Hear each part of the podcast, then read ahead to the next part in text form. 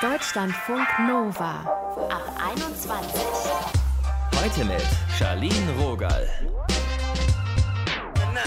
Hallöchen, ein kleines Rätsel hier mal am Anfang für euch. Was ist kalt? Im Durchschnitt 0,004 Gramm schwer und etwa 5 Millimeter groß. Antwort: Eine himmelsübliche Schneeflocke. Die Dinger, die können uns verzücken oder den Hintern abfrieren lassen. Ihr hört hier heute Geschichten dazu, unter anderem von einer Eisbärwächterin und einem Tiefschneeliebhaber. Der Winter ist ja eine ganz schöne Angelegenheit eigentlich, wenn es dann auch so ganz entzückend weiß aussieht. Ich gehe da ganz gerne spazieren dann im Wald oder so. Aber ich bin auch froh, am Abend schön muckelig im warmen Bett zu liegen, standardmäßig mit einer Wärmflasche. Bei meiner Kollegin Anastasia ist es anders. Sie bleibt am liebsten draußen in der Kälte. Kurios. Hallo Anastasia. Hallo. Du hast ja schon mal im Schnee übernachtet. Warum zur Hölle? Ja, also ich setze mich einfach gerne der Natur aus und teste auch gerne meine Grenzen in der Natur. Das, ja, das gibt mir irgendwie Unabhängigkeit. Ich meine, unser Leben kommt mir manchmal so absurd vor. Es gibt Handys, die uns daran erinnern, wann wir ins Bett gehen sollen, damit wir irgendein Schlafziel erreichen. Und von dem Ganzen brauche ich manchmal eine Pause. Und in der Natur kann ich, ja, da kann ich mich einfach aufs Wesentliche konzentrieren nach ein paar Tagen im Schnee kann ich dann auch wieder so eine warme Dusche so richtig wertschätzen. Und das klingt jetzt alles ein bisschen nach abgedroschener Bergromantik, aber so ein fetter Sternenhimmel im Winter kann einen ganz schön beeindrucken. Also einfach nur im Schnee liegen und der Nacht den Vollmond beim Aufgehen hinterm Berg zu beobachten, das ist ein echtes Erlebnis. Also ich sag mal so, Sternhimmel finde ich klingt wirklich sehr verzaubernd und romantisch. Im Schnee liegen ist ein krasser Abturner. Wie muss ich mir das denn vorstellen? Es ist doch irre kalt. Also wenn Sturm oder Niederschlag angesagt sind, übernachte ich natürlich im Zelt bei gutem Wetter und ja, einfach wenn ich wenig Gepäck hochschleppen möchte, lege ich mich mit Schlafsack und ja, Isomatte einfach in den Schnee. Krass. Klar, also das kann dann auch richtig kalt werden, also vor allem im Winter, wenn du vor dem Gaskocher stehst und darauf wartest, dass dein Abendessen endlich fertig ist und ja, nach dem Essen dann schnell Schnee schmelzen als Trinkwasser und ab in den Schlafsack und Sterne gucken. Ich finde, es hört sich schon krass geil an. Also man muss auch irgendwie, finde ich, echt äh, Mut haben und Abenteuerlust, aber ja, krass faszinierend. Du bist ja in Sibirien geboren. Hab gerade mal mhm. nachgeguckt, da sind Minusgrade im Winter im doppelstelligen Bereich fast schon Standard. Kommt daher deine Begeisterung für Schnee und so eine krasse Kälte? Vielleicht bekomme ich durch meine Familie dort mehr mit von der Kälte. Also wenn mir mein Onkel zum Beispiel ein Bild von seinem Thermometer schickt und das dann minus 42 Grad anzeigt, aber die Begeisterung kommt von woanders. Also in der Schule kannte ich ja niemanden, der Bock hatte aufs Klettern oder Bergsteigen. Aber in der Uni habe ich dann Leute kennengelernt, die mir viel gezeigt haben. Und ja, so bin ich dann da langsam reingewachsen. Also ich habe jetzt auch Bock. Worauf muss ich ihn achten, dass ich nicht da äh, erfriere? Klein anfangen. Also beim ersten Mal würde ich mir einen Schlafplatz in der Nähe vom Parkplatz suchen, mhm. sodass du im Notfall absteigen kannst. Und natürlich musst du auch am Vorabend den Wetterbericht und die Lawinenlage checken. Wenn das Wetter nicht passt, bleibst du zu Hause. Und ganz wichtig, der Komfortbereich des Schlafsacks muss zur Temperatur passen. Du solltest auch darauf achten, dass deine Sachen trocken bleiben und dich so anziehen, dass du nicht ins Schwitzen kommst, weil nasse Kleidung kühlt den Körper aus. Mhm und mehrere Paar Handschuhe, also dünne Innenhandschuhe plus Überhandschuhe. Zwiebelprinzip gilt eigentlich für jede Kleidung. Und meine Kleidung würde ich auch über Nacht im Schlafsack aufbewahren. Dann bleibt sie trocken und ist auch noch ein bisschen warm am Morgen. Mir ist mal so ein Stück vom Finger wirklich eingefroren. Ähm, merke ich jetzt immer noch, wenn es manchmal kalt wird. Ist aber nur so eine kleine Stelle. Ist bei dir schon mal so was richtig schief gegangen? Also zum Glück noch nicht. Aber klar, Schnee und Kälte machen den Outdoor-Alltag, sage ich mal, ein bisschen komplizierter. Ich habe zum Beispiel mal vergessen, meine Kontaktlinsen mit in den Schlafsack zu nehmen. Und die sind dann am nächsten Tag natürlich eingefroren. Uh, okay, ja. Und ja, pinkeln ist auch so eine Sache. Ich trinke am Abend nicht so viel, weil ich mich mitten in der Nacht also das kostet mich einfach Überwindung, aus dem Schlafsack zu kriegen. Das würde ich niemals machen, dann eher Ja, ich meine, du schläfst da in Unterwäsche, musst dich komplett anziehen. Es ist kalt und in die Skischuhe zu kommen, ist auch ziemlich aufwendig. Also einmal bin ich dann super durstig aufgewacht und hatte kein Wasser. Da habe ich einfach neben mir zum Schnee gegriffen und so meinen Durst gestillt. Das ist natürlich nicht unbedenklich, weil vorher abkochen ist besser. Also ich lerne da auch noch jedes Mal dazu. Also was du erzählst, das hört sich nach so krassem Abenteuer an. Da frage ich mich, was macht es jetzt mit dir, dass du in Berlin bist und nicht in den Bergen? Also klar, mir fehlen die Berge, aber ich kann hier den Teufelsberg hoch und runter joggen, um fit für die nächste Tour zu bleiben oder suche mir was Aufregendes hier. Also im Sommer habe ich hier die Havel mit dem Stand-Up-Paddle erkundet und demnächst will ich auch mal meinen Kite auf dem Tempelhofer Feld ausprobieren. Also Abenteuer gibt es überall, auch in der Stadt. Okay, geil. Also ich habe festgestellt, ich will mehr wie Anastasia sein. Danke für diese Inspiration und für das Gespräch. Ja, gerne. Danke dir. Ciao. Tschüss.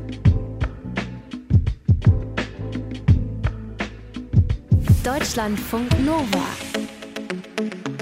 Als ich klein war, ne, da war der Winter immer ewig lang. Natürlich schneeweiß, Schlitten fahren, die ganze Zeit und so ein Schneemann. Nee, eigentlich muss man sagen, ich konnte so eine ganze Schneemann-Parade bauen und auch Schneefrauen waren natürlich dabei. Und jetzt, mh, mm, ja, da ist der Winter eher so oll grau, matschig und ich sage dazu gerne immer so Stracciatella-mäßig, denn vielleicht kennt ihr das, wenn dann so am Straßenrand so ein bisschen, naja, ist eigentlich schon eine Beleidigung, Schnee liegt und dann da diese Steinchen drin sind, damit man nicht ausrutscht, dieser Schotter. Und das ist eigentlich das höchste der Gefühle. Ist das nur meine verklärte Erinnerung an meine Kindheit? Oder hat es früher wirklich mehr geschneit als heute? Das habe ich die Meteorologin Verena Leindecker gefragt. Und ich wollte als erstes mal wissen, also hat es früher mehr geschneit als heute, ja oder nein? Ja, also zunächst ist es tatsächlich so, wenn man an seine Kindheit zurückdenkt, das habe ich mal gelesen, dann kommt ein der Schnee viel mehr vor, als er wirklich war. Weil man war ja viel kleiner und wenn da so ein bisschen Schnee lag, hat man gedacht, das sind Schneemassen. Aber um dich zu beruhigen, auch die Statistik sagt das im Prinzip aus, wenn man in die Daten schaut. Wir Meteorologen, wir vergleichen ja eigentlich immer sehr gerne sehr lange Zeitskalen, um einzelne Ausreißer sozusagen zu vermeiden oder dass mhm. die glättet werden. Und wenn man zum Beispiel die Zeitskala von 1950 bis 1980 mit den vergangenen 30 Jahren vergleicht, so sieht man bei wirklich allen Wetterstationen einen Rückgang der Schneetage. Und um mal eine Größenordnung zu nennen, zum Beispiel für Berlin, so ist es so, dass es in den vergangenen 30 Jahren etwa 10 Tage weniger mit Schnee gab als von 1950 bis 1980. Na gut, zehn Tage weniger, finde ich, hört sich gar nicht so viel an. Ich hätte jetzt gesagt, du hast gesagt, du, das hat jetzt die letzten 500 Jahre nicht mehr richtig geschneit. Ja, das ist, äh, man muss dazu auch sagen, es schwankt sehr. Zum Beispiel war es so, dass in den 60ern und in den 80er Jahren sehr viel Schnee lag. Das waren so Jahrzehnte mit sehr viel Schnee. Und das ist nun mal auch die Kindheit von vielen. Und wenn man dann viele so in Erinnerung schwelgen hört, dann ist es halt nun mal dieser Zeitraum, woran viele denken. Ich kann dir mal ein Beispiel nennen. Zum Beispiel wiederum Berlin hatte in den 80er Jahren etwa 47 Tage durchschnittlich im Jahr mit Schnee. Mhm. In den 90ern und in den 2000ern waren es so durchschnittlich 35 Tage. Und in den letzten zehn Jahren so etwa 30 Tage. Also da sieht man schon, es schwankt, aber es gibt diesen kontinuierlichen Rückgang. Wann schneit es denn besonders viel? Welche Gegebenheiten müssen da da sein? Das, was am besten ist, das ist bei uns halt eine sehr kalte Luft, die wir zwischendurch ja auch schon mal diesen Winter hatten. Und wenn dann eine Wetterfront reinkommt, am besten so von Nordwesten zum Beispiel, und die trifft auf die kalte Luft. Die Luft aus Nordwesten, die ist sehr feucht, also ja, mit ganz viel Feuchtigkeit angereichert, kann dementsprechend sehr viel Schnee bringen. Und wenn die auf die kalte Luft im Osten trifft, dann gibt es dann halt mal richtig viel Schnee, der dann auch mitunter etwas länger liegen bleiben kann. Wo sollte ich denn hinziehen, wenn ich Schnee haben will? In Deutschland? ja, logischerweise, man denkt direkt natürlich in die Alpen mhm. oder in die Mittelgebirge, aber da wohnen die wenigsten von uns. Alternativ, äh, wo es noch relativ häufig tatsächlich schneit, das ist Ostdeutschland, also zum Beispiel auch der Großraum Berlin. Es ist nicht wahnsinnig viel, aber es ist noch häufiger als in anderen Regionen tatsächlich. Da bleibt aber nichts liegen. Nee, nee, das ist halt dann nun mal auch ein bisschen dieser Städteeffekt, dass eine Stadt halt nun mal mhm. auch wärmer ist als das Umland. Aber wenn man so ein bisschen was ins Umland fährt, hat man durchaus schon mal Chancen. Einfach weil ja Ostdeutschland näher an der Kaltluft über Osteuropa liegt. Wo man ganz, ganz schlechte Chancen hat, das ist erwartungsgemäß die Küste, zum Beispiel Hamburg, da schneit sehr wenig. Und wo es richtig wenig schneit, ist zum Beispiel Rheinland, also Köln, Düsseldorf, diese Ecke da. Sollte man möglichst nicht hinziehen, wenn man Schnee sehen möchte. Und Stichwort Klimawandel, wird sich denn die Schneemenge in den kommenden Jahrzehnten reduzieren? Ja, also davon ist bei uns in Mitteleuropa auszugehen. Das sagen die Klimamodelle, die weisen alle in die Richtung, weil wir haben es ja nun mal damit zu tun, dass ähm, die Winter bei uns immer milder werden. Das merken wir ja auch selbst. Allein in den letzten zehn Jahren waren sechs der wärmsten äh, je aufgezeichneten Winter. Das heißt, wir merken auch einfach, es wird immer milder. Und dieser Trend, der setzt sich nach den Klimamodellen auch in den kommenden Jahren fort. Und dementsprechend, die Winter werden milder und dementsprechend reicht es immer seltener für Schnee. Also da müssen wir uns wohl mit abfinden. Schneit es denn auch in anderen Ländern vielleicht mehr als früher? Ja, das gibt es nämlich tatsächlich auch. Das konnte man auch beobachten, diesen Effekt. Das ist zum Beispiel Sibirien, Teile von Nordamerika, Teile von Asien. Da ist es so gewesen, dass es in den vergangenen 20 Jahren tatsächlich im Winter kälter war und dort auch mehr Schnee gefallen ist. Und für diese Region gehen die Klimamodelle auch davon aus, dass es in Zukunft ähnlich wird. Man kann sich das auch so erklären. Und zwar gibt es normalerweise über der Polregion ein Starkwindband, was recht kräftig ist und sozusagen der kalten Luft entgegenwirkt. Also diese kalte Luft von der Polregion kann nicht so leicht nach Süden vordringen, weil es dieses Starkwindband gibt. So, und dieses Starkwindband, das hat sich jetzt abgeschwächt und dementsprechend fällt es der kalten Luft leichter, nach Süden vorzudringen. Und dementsprechend fließt diese Luft dann auch manchmal über eisfreie Gebiete und kann sich mit ganz viel Feuchtigkeit anreichern und bringt somit dann auch mehr Schnee in diesen Regionen. Also Sibirien ist mir wirklich zu kalt, da bleibe ich lieber in Matschepampe Berlin. Das stimmt. Also minus 50 Grad, äh, das genau, da muss man sich auch dran gewöhnen, ja. Danke, Verena, fürs Gespräch. Ja, gerne. Deutschlandfunk Nova.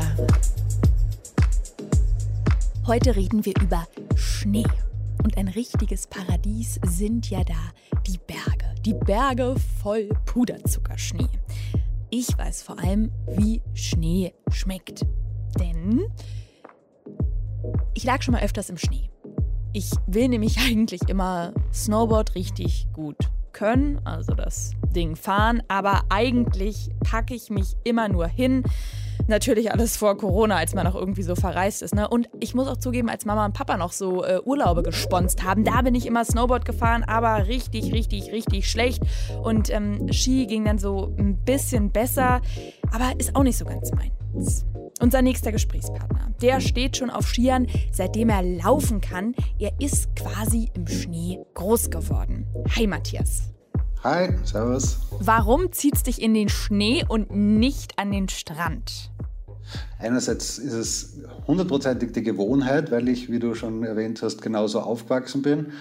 Und weil Schnee einfach eine irrsinnige Faszination ausübt auf mich. Aber das heißt noch lange nicht, dass ich den Strand ausschließe. Was fasziniert dich denn an Schnee so? Äh, was schmeckt so gut an Schokolade? Schwierige Frage. Es ist das ganze Ding. Es ist Winter, es ist ähm, die Ruhe, es ist alles ein bisschen reduzierter, also es gibt nicht so viel Farben. Alles, was man hört, ist gedämpft. Und natürlich der Hauptfaktor, der mich natürlich am aller, allermeisten fasziniert am Schnee, ist, dass man drauf Skifahren kann. Und deine ganze Familie ist ja eigentlich schon äh, so Skifahrmäßig begeistert, oder?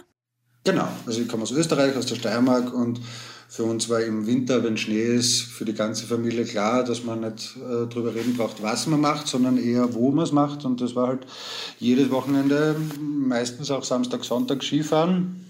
Und entweder auf der Piste in irgendwelchen Skigebieten oder wir haben eine Hütte in der Obersteiermark, eine abgeschiedene Hütte ohne Strom und Empfang. Da haben wir sehr viel Zeit verbracht. Und ja, da kommt man halt nur rauf, wenn man Skitouren geht, selbst drauf geht, weil mit dem Auto kommt man da im Winter nicht hin. Was war denn so das schönste Schneeerlebnis, was du mal hattest? Da auf der Hütte, das stelle ich mir sehr charmant vor. Das nennt man ja heutzutage Digital Detox. Genau, genau.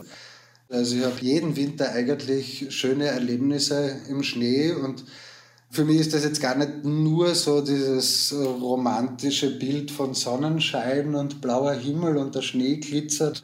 Man kann ja wunderschöne Erlebnisse im tiefsten Schneesturm bei 15 Grad minus haben. Aber eines, was vielleicht heraussticht, war ähm, Silvester. Ich glaube, dass das Millennium war, also 99 auf 2000, wo wir auch wieder auf dieser Hütte waren und da war wunderschönes Wetter, also sternenklarer Himmel und Vollmond oder zumindest ein ziemlich großer Mond.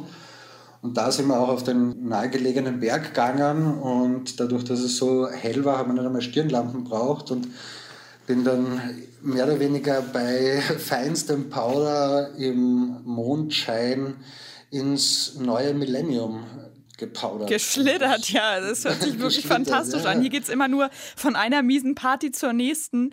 Aber inzwischen in Corona-Zeiten will man ja sogar das.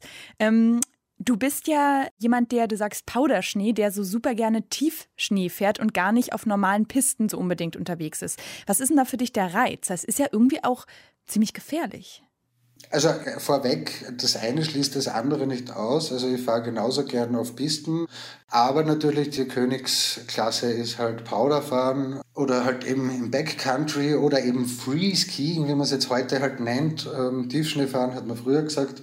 Es ist gefährlich, das ist mir bewusst, aber es gibt für mich wenig schönere Dinge als einen unverspurten Tiefschneehang und in dem da runterfahren und ja, den Schnee ins Gesicht zu bekommen, das ist einfach ein unbeschreibliches Gefühl. Gerade das Freifahren oder abseits der gesicherten Pisten zu fahren, ist natürlich das Gefährliche. Auf der anderen Seite ist es ähm, etwas, wo ich mich bewusst auf die Gefahr einlasse. Hm. Bist du denn mal in eine wirklich brenzlige Situation gekommen? Ja, ja. Und das war für mich und für meine Entwicklung, obwohl ich damit aufgewachsen bin, ein sehr wichtiger Step.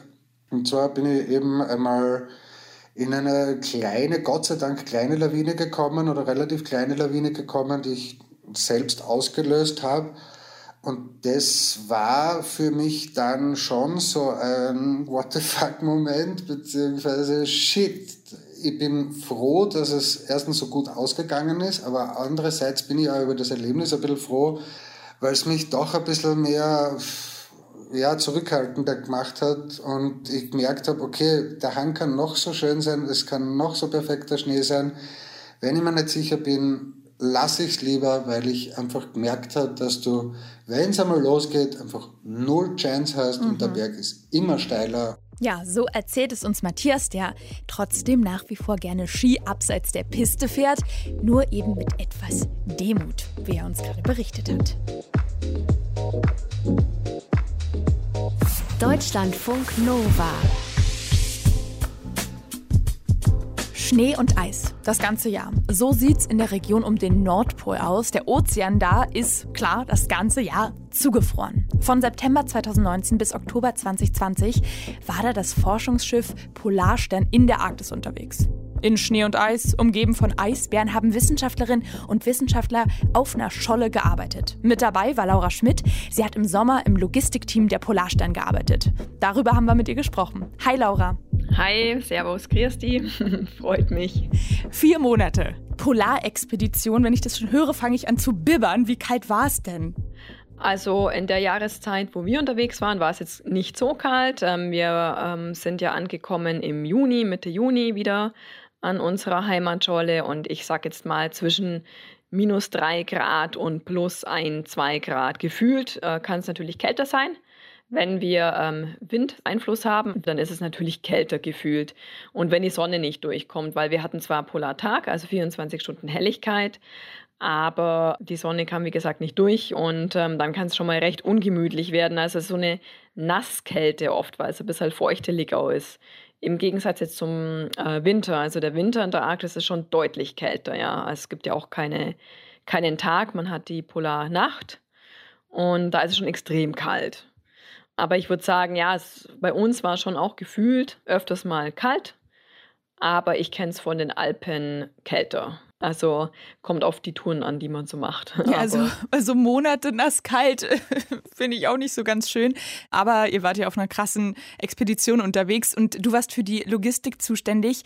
Unter anderem warst du Eisbärenwächterin. Das hört sich so krass cool an. Was muss ich mir da konkret drunter vorstellen? Weil ich habe da ganz wilde Bilder im Kopf. Ja, also ich persönlich mag diesen Begriff nicht, weil man sich da wirklich sehr viel drunter vorstellen mhm. kann. Also letztlich, das sind immer acht Personen für jeden Zeitabschnitt, die für das Team Logistik, also Safety und Logistik, Sicherheit und Logistik angestellt waren. Und der Überbegriff oder der einfache Begriff ist vielleicht Eisbärenwächter, aber es gehört schon ein bisschen mehr dazu. Und die Tätigkeit ist einfach, es geht darum, dass man die Wissenschaft, die auf dem Eis arbeitet, ja, es wurde ja ein riesen Datensatz quasi gewonnen ähm, von Forschern, die das Eis untersucht haben, Schnee, den Ozean, die Atmosphäre.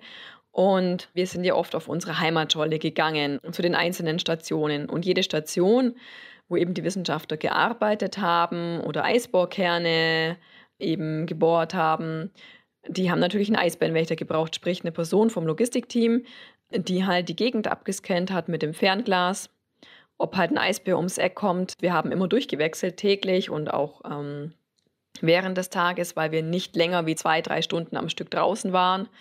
Danach sind wir wieder zurück aufs Schiff, weil es äh, irgendwie anstrengend war dann für die Augen. Und es gab aber immer eine Brückenwache, sprich am höchsten Punkt vom Schiff, wo auch die Offiziere arbeiten, haben wir dann auch noch äh, die Brückenwache gehabt, die die Koordination auf dem Eis übernommen hatte. Sprich, die Person hat gewusst, wer ist auf dem Eis, wie viele Personen und man scannt gleichzeitig oben nochmal die Gegend äh, mit dem Fernglas ab, weil man halt da einen besseren Überblick hat und bleibt immer in Funkkontakt mit den anderen Teams auf dem Eis. Und hast du mal einen Eisbär gesehen und was würde man da machen in so einer Situation? Unser Zeitabschnitt jetzt im Sommer war der Zeitabschnitt mit den meisten Eisbärensichtungen und Besuchen. Wir hatten tatsächlich über 30 Eisbärensichtungen und einige Boah, Besuche. Das ist schon was. Ja, schon. Also wir hatten sehr viel Glück, weil ähm, die meiste Zeit haben wir die Eisbären gesehen, als die Gangway noch nicht unten war, also zum Betreten des Eises, oder die Gangway schon wieder oben war vom Schiff. Also wir haben wirklich die Eisbären meistens aus sicherer Entfernung gesehen. Es kamen schon einige ziemlich nah ans Schiff. Und das mhm. sollten sie natürlich nicht tun. Also, weil es geht ja darum, den Eisbären zu schützen. Und so ein Tier soll sich nicht an das Schiff gewöhnen, weil, ja, also es ist schlecht. Deswegen, wenn der, das Tier zu nah kam und zu neugierig war, dann kam es ein paar Mal vor, dass wir ähm, das Tier mit der Signalpistole verscheucht haben, dass er sich gar nicht dran gewöhnt und schnell weit weggeht, weil sonst hätten wir auch eine Maus Eis gehen können.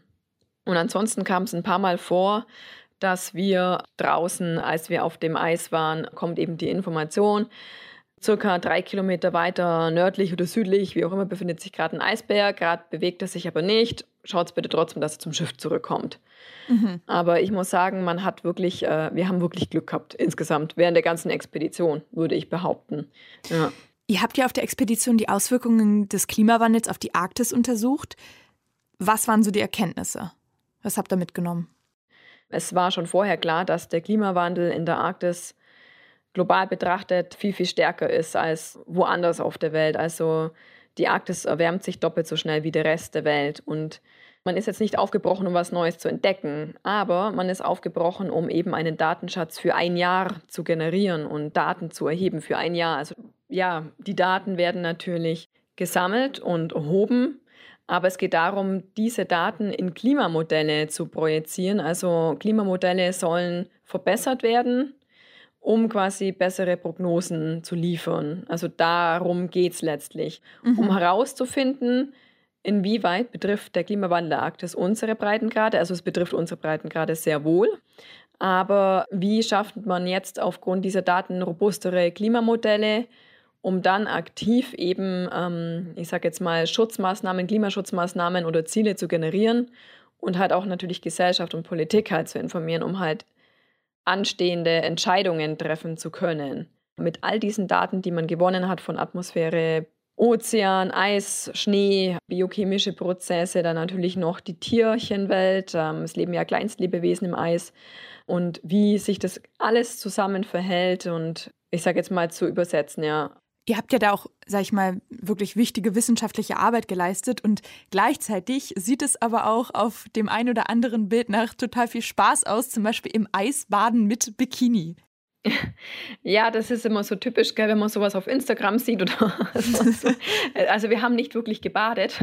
Wir hatten zwar Polartag, also sprich äh, einige Monate 24 Stunden lang Helligkeit, aber die Sonne kommt halt in der Arktis oder im arktischen Sommer sehr selten raus. Also man hat Dauernebel.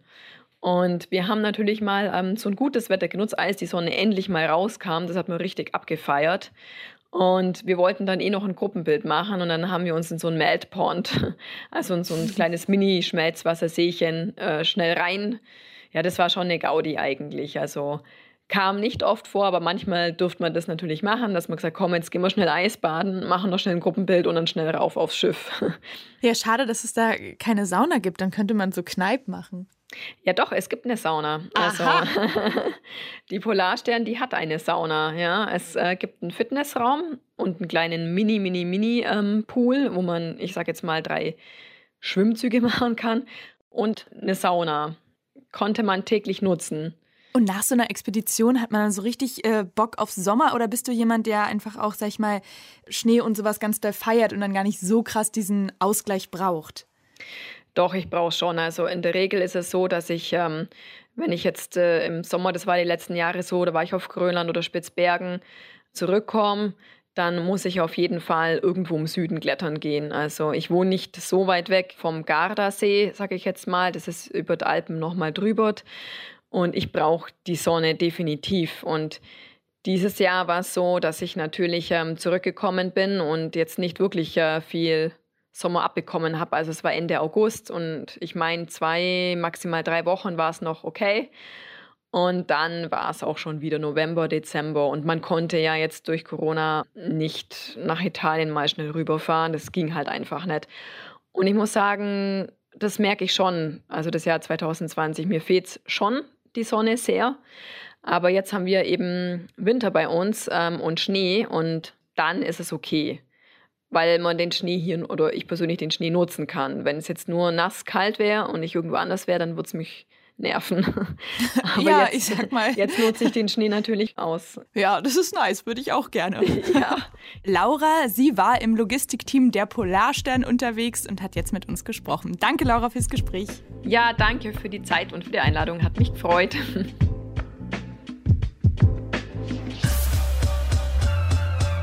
Deutschlandfunk Nova. Wintervibes. Was Schnee mit uns macht. Zum Schluss hier noch ein kurioser Schneefakt für euch. Laut Guinness Buch der Rekorde hat die größte je beobachtete Schneeflocke, das war 1887 in Montana, einen Durchmesser von 38 Zentimetern. Das ist größer als eine klassische TK-Pizza. Wow. Mit diesem Bild im Kopf entlasse ich euch jetzt. Mein Name ist Charlene Rogal. Tschüssi. Deutschlandfunk Nova ab 21. 21. Montags bis freitags ab 21 Uhr und auf deutschlandfunknova.de.